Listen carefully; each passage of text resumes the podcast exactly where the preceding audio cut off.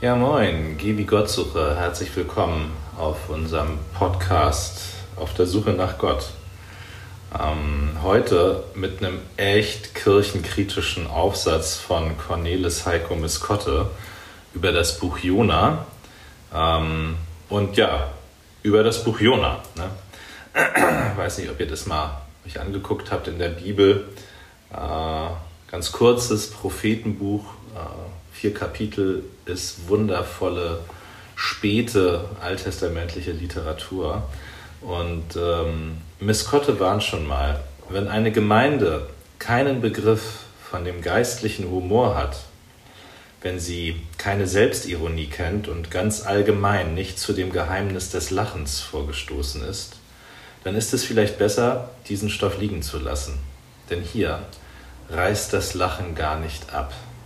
Man meint fast, Jesus zu hören, der sagte, ihr müsst von oben her, nämlich aus Wasser und Geist geboren sein, neu geboren werden. Auch der Wind weht, wo er will, du hörst sein Rauschen, aber du weißt nicht, woher er kommt und wohin er geht. Genauso ist es mit jedem, der vom Geist geboren wird. Ich könnte mir vorstellen, das Buch Jona erzählt von Menschen, die aus dem Geist geboren sind. Ne, Jona soll zur großen Stadt Ninive gehen. Zur Abfassung der Geschichte war die schon in Trümmern. Assyrische Hauptstadt. Das Reich des Bösen praktisch. Stellt euch aus israelitischer Sicht Darth Vader vor. Dann seid ihr irgendwo bei Ninive. Ja, Ninive äh, der Geschichte nach 120.000 Einwohner. Das ist äh, hundertmal mehr als Kapernaum in Galiläa Einwohner hatte, also so ein normales israelitisches Dorf. Also eine Riesenstadt äh, und Jona soll da also hingehen. Der Gottesmann flieht von Gott weg, will nach Tarschisch, muss richtig viel Geld bezahlen. Das war so das Ende der Welt und will da nicht hin ähm, und das machen. Also nimmt ein Schiff und äh, kommt ein Sturm auf und er schläft unten äh, unterm Schiff äh, und duckt sich weg praktisch. Und, äh, und ich könnte mir vorstellen, dass Menschen außerhalb der Kirche uns in der Kirche so erleben, dass wir uns wegducken, dass wir vor dem fliehen, was wir wirklich sagen sollten. Das ist ja eine Frage auch, was das ist. Aber ja, und Miss Kotte schreibt, äh, Gott und das Nichts, Christus und Satan, die Kultur und der Pöbel, alle guten und bösen Kräfte sind sich darüber einig, dass die empirische Kirche eine elende, fade Angelegenheit ist. Und meine Frage ist, ob das nicht auch ein Grund dafür ist, dass die Kirche so wenig, naja, Bedeutung hat für viele so, weil sie eine fade Angelegenheit ist. Ich meine, ich sage das als Pastor, das tut natürlich weh. Ne? Ja, Jona schläft äh, im Schiff und die anderen, die sogenannten Heiden, tun das, was er eigentlich tun sollte. Sie beten zu ihren Göttern ähm, und werfen dann das los und merken so, dass ihr Instinkt sagt ihnen, das muss also Jona sein, an dem das alles liegt. Und äh, dann sagt Jona, ja, das stimmt, ich bin auf der Flucht vor Gott äh, und wenn ihr mich ins Meer werft, wird alles gut. Und das wollen die aber nicht. Also was für geistgewirkte Menschen sind das denn? Die wollen es einfach nicht, die scheuen sich davor. Ähm, und naja, dann machen sie es doch, aber so richtig widerwillig, nachdem Jona ihnen dann also gesagt hat, sie müssen das jetzt machen. Äh, und als er dann im Meer gelandet ist, äh, steht da dann... Ähm, sind sie alle, bringen sie Jahwe, dem Herrn, also Opfer dar äh, und erfüllen ihre Gelübde und haben richtig so große Gottesfurcht. Also äh, der Geist weht, wo er will. Ne? Wir hören sein Rauschen wohl, aber wir wissen nicht, woher er kommt und wohin er geht. Ja, äh, wehe uns Braven und uns Frommen, uns Jonassen, sagt äh, Miss Kotte. Die Massen werden auftreten vor dem Gericht gegen muffige Kirchen und Sekten und Richtungen und sie werden verdammen. Werden sie verdammen, denn sie werden sich vielleicht bekehren von ihrer offenkundigen Form von Rebellion, also die Leute außerhalb von Kirche und Religion und so. Während die anderen, Jona und Konsorten, also ich glaube, er meint uns, ihr tägliches bürgerliches Leben noch nicht einmal erkannt haben, als eine heimliche Form der Rebellion gegen das, was Gott mit den Menschenleben im Sinne hat. Ah, und wenn ich mir so unsere Gemeindehäuser angucke, denke ich so, wie wahr. Oh je. Also sauber und schick und leer. Ne? Ah, ihr merkt schon, das ist echt eine Reise hier gerade. Jona wird dann vom Walfisch verschluckt. Also glauben wir, ist ein Walfisch. Gemeint war damals so ein Monstrum. Stellt euch so in so Anime-Filmen so ein Monster vor. So ist es gedacht. Und äh, dann betet er also im Bauch des Fisches. Ganz traditionelles Gebet. Also so ein Psalm betet er. Das hört sich dann in Auszügen so an. Als ich in Not war, schrie ich laut, ich rief zum Herrn und er antwortete mir. Aus dem Innern des Totenreichs rief ich um Hilfe und dann ganz viele Klage, Klage, Klage.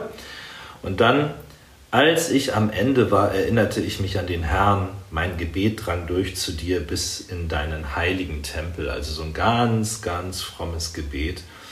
Äh, und es könnte satirisch gemeint sein, im Sinne von, äh, also Traditionalismus ist es auch nicht. Also, weil das glaubt man diesem Jona ja da jetzt gar nicht, oder? Also erst flieht er vor Gott und macht alles falsch und dann betet er plötzlich so ein frommes Gebet. Also selbst wenn das ein späterer Einschub sein sollte, die, die das da reingeschoben haben, sollten, könnten, man weiß es nicht ganz genau, die Forscher sind eher dagegen, dass es Einschub ist, sondern so, dass es komponiert. Aber irgendjemand muss ja das komponiert haben. Ne? Und äh, dann kann es nur satirisch gemeint sein. So, äh, wie kommt er dazu, plötzlich so zu beten?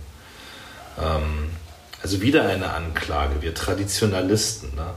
Also dieses Christentum muss vom Wahl ausgespuckt werden. Ähm, Miss Kotte, wir denken wohl bisweilen, vielleicht mit Recht, das ganze Christentum müsste hinausgeworfen werden, verschluckt und wieder ausgespien an einen unbekannten Strand, wenn es je wieder ein Gebet aus der Tiefe geben soll und von dem neuen Gebet aus neuen Mut hinauszugehen in die Ferne, in die Fremde, gehorsam und offen für das heilige Abenteuer. Ja, das klingt jetzt erstmal nicht nach Gemeindehaus-Christentum, äh, ne? Ähm, ja, also er wird ausgespien an den Strand, geht jetzt doch nach Ninive und sagt, in 40 Tagen ist diese Stadt vernichtet. Also so er sagt es einfach, er macht gar nichts. Und was passiert? Die Leute von Ninive kehren um.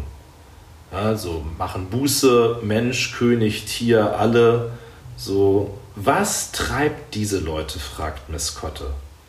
Sie treibt jene eine Frage, jener Sauerteig von bezaubernder Ungewissheit, von verwegener Erwartung, die in den ausgestreckten Händen und in den erhobenen Häuptern und in den Herzen lebt, welche sich über alles Maß des Vorstellbaren emporheben.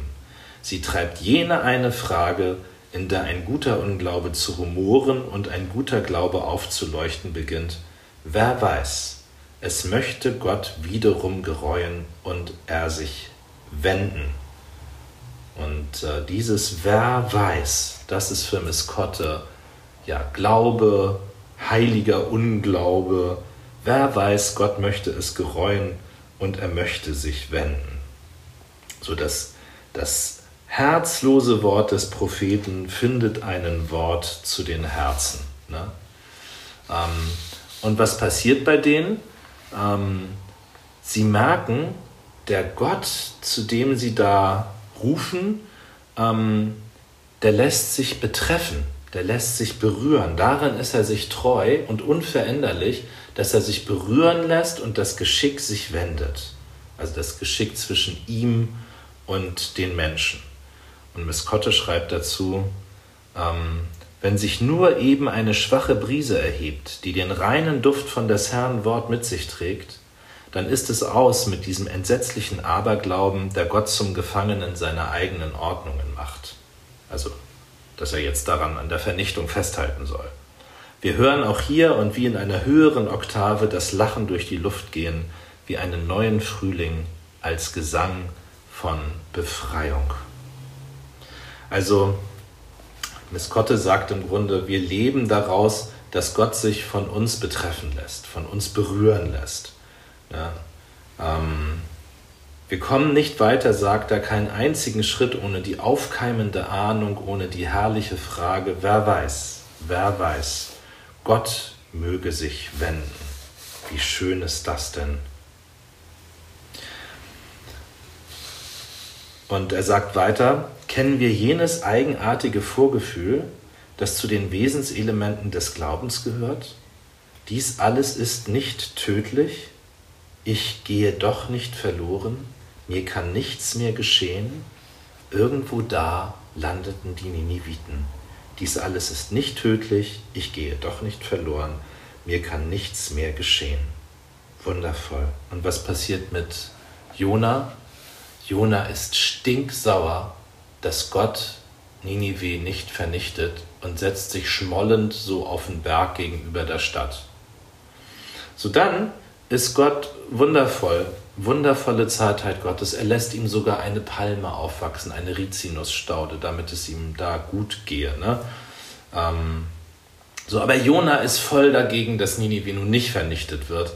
Äh, Kirche, die flüchtet, die sich wegduckt, die im Traditionalismus erstarrt oder fundamentalistisch wird. Äh, nee, da ist, äh, sind die Verfasser des Jona-Buchs nicht für zu haben. Denn Gott ist die Macht der Verschonung. Ähm, und da schreibt Miss Kotte, nimmt sich selbst ernster als den Widerstand der Heiden und den Missmut der Frommen. Ähm, nämlich den Frommen, denen es offenkundig an dem fehlt, wodurch man wirklich sieht. Sie sehen die Menschen nicht, die Kinder und die Tiere nicht. Sie fahnden nach Prinzipien und Ideologien, sie suchen die Bestätigung ihrer Weltanschauung und ihr Plätzchen unter dem Schirmdächlein abseits von der Welt. Aber für Miss Kotte geht es darum, die Sprache der Wehrlosen zu ergründen, das Seufzen der Kreaturen zu hören, wenn Gott nichts anderes wäre als das Christentum, dann wären wir in unserer Bedrängnis und in dem Gericht schon längst zugrunde gegangen.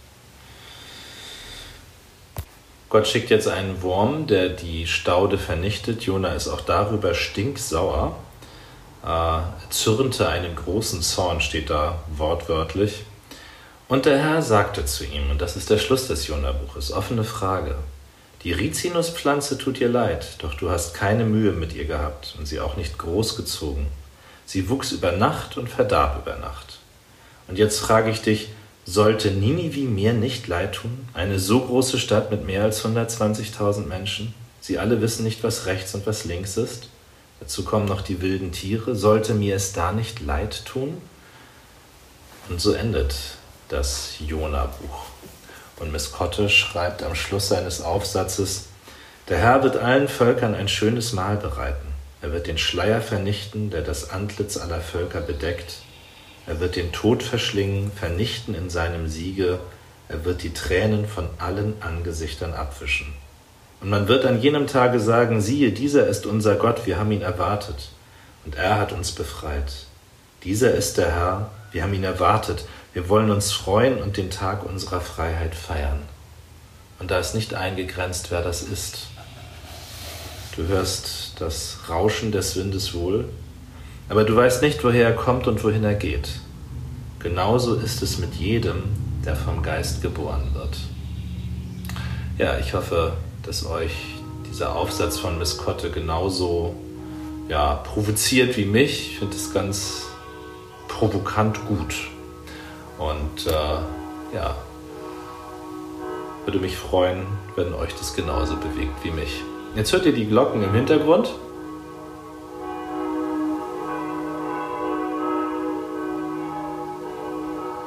Geh wie Gott suche. Macht's gut. Ciao.